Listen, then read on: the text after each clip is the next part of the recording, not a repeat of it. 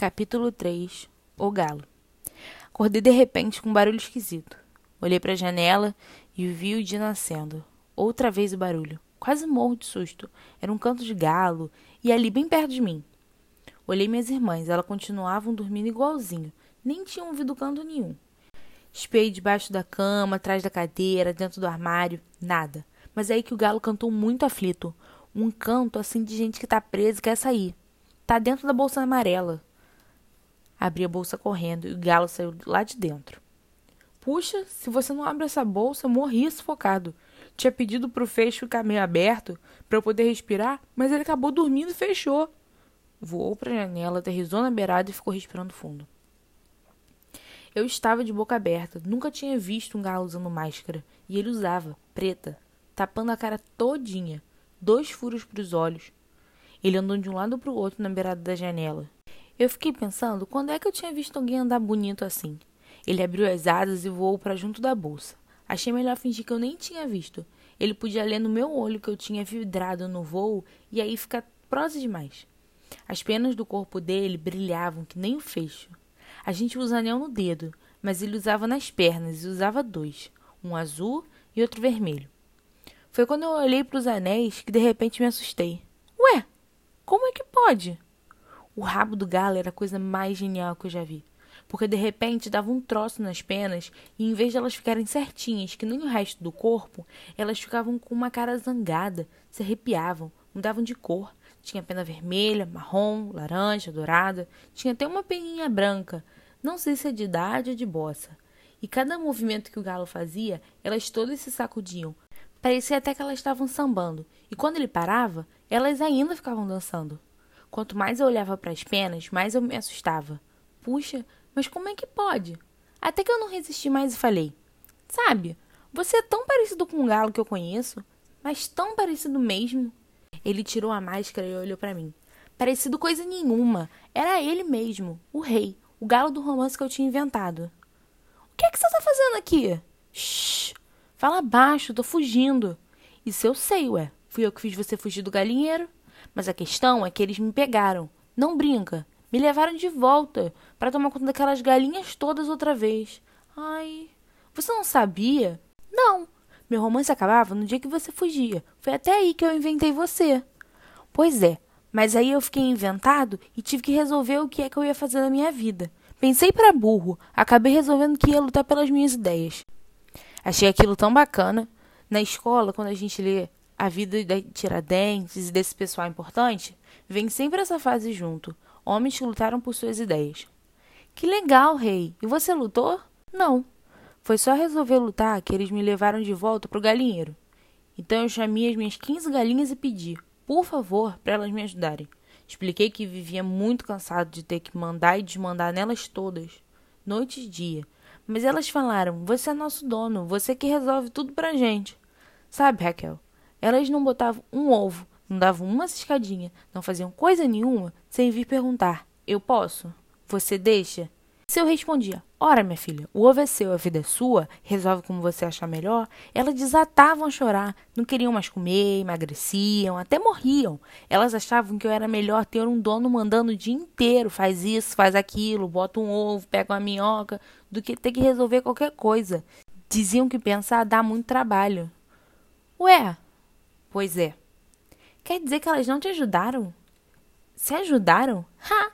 Quando eu expliquei que desde pequenininho eu sonhava com um galinheiro legal, todo mundo dando opinião, resolvendo as coisas, achando furada essa história de um galo mandar e desmandar a vida toda, sabe o que elas fizeram? Chamaram o dono do galinheiro e deram cash de mim.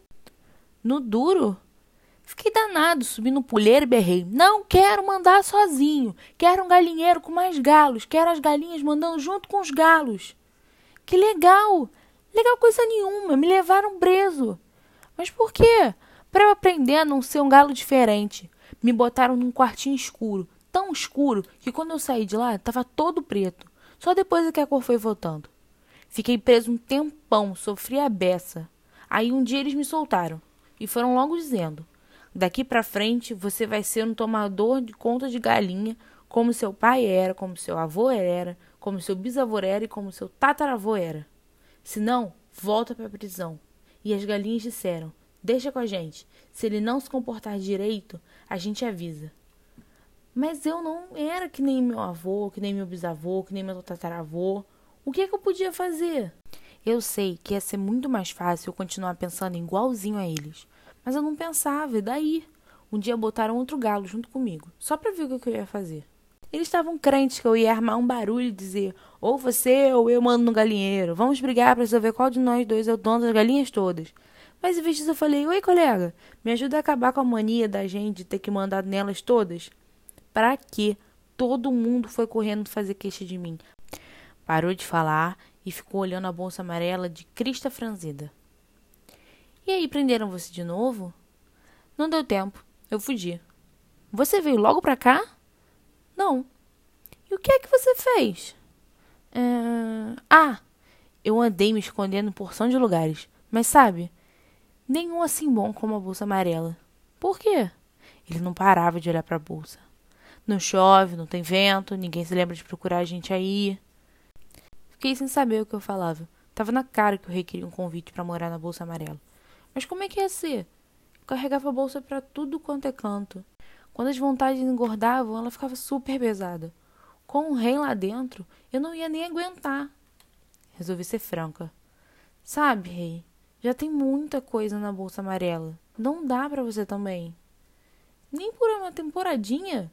Acho que não. Ih, Raquel, mas se eles me pegarem de novo, vai ser fogo. Você arranja outro esconderijo. Tá difícil. Cada vez tem menos lugar pra gente se esconder.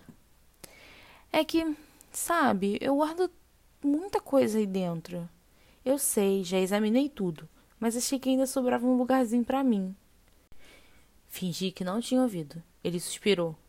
Aí dentro, tão sossegado, eu precisava de um lugar assim para poder pensar com calma nas minhas ideias. Quem sabe ele falava nas ideias dele acabava esquecendo de morar na bolsa amarela. Me conta uma coisa. Quais são suas ideias, hein? Pois aí é que está. Ainda não deu para ter nenhuma ideia. Ué, se você não tem nenhuma ideia, como é que você vai lutar por uma ideia? Bom, primeiro eu preciso ter uma ideia, depois eu saio lutando.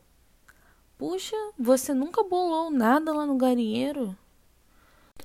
Não dava jeito, cada vez que eu começava a bolar um troço qualquer, vinha uma galinha perguntar o que ela ia fazer. Depois você fugiu? Também não dava, eu vivia apavorado achando que iam me pegar.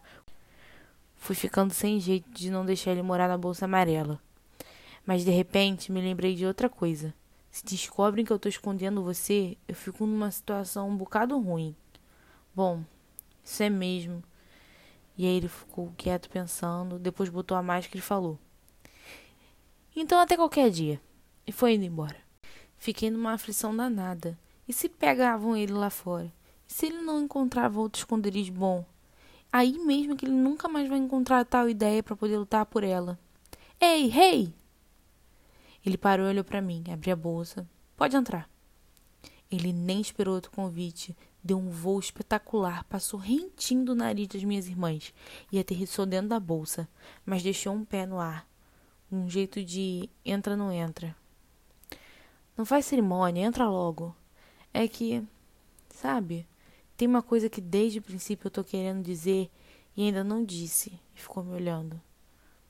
O que é? O que é, rei? É isso mesmo, rei. Não repara não. Foi você que escolheu o meu nome, mas eu não gosto dele. Ah, não? Não. Eu sou um cara igual, gosto de sossego. Sou um sujeito muito simples. Esse nome não combina comigo. E tem outra coisa também. Fica tão esquisito quando você diz errei. Parece que você está dizendo que errou. Você se importa se eu pego aí no bolso sanfona outro nome para mim? Fico sempre chateada quando eu dou uma coisa para uma pessoa, mas ela não gosta. Mas fingi que tava, não tava ligando. Claro, pode pegar. Mais que depressa, ele sumiu dentro da bolsa. Ficou lá dentro um tempão. Depois apareceu todo satisfeito. Peguei o Afonso. Afonso? É. Achei que ele e Afonso não combinavam de jeito nenhum. Mas você não tem cara de Afonso. Posso não ter cara, mas tenho certeza que meu coração é um coração de Afonso bocejou. Disse que estava morrendo de sono. E então eu fechei a bolsa para ele dormir, mas fiquei pensando numa pergunta que não queria sair da minha cabeça. Lá pelas tantas, eu não aguentei mais e abri a bolsa. Ei, Afonso! Ele meio que acordou. Como é que você veio parar aqui dentro da minha bolsa amarela? Entrei na tua casa, comecei a procurar um lugar bom para me esconder, vi a bolsa embaixo da cama e pronto. Mas como é que você entrou aqui? Você voou? Vim de elevador. Sozinho? Não, tinha mais gente. E ninguém viu que você era um galo fugido. Eu tava de máscara. Ah, é. Então boa noite. Dorme bem.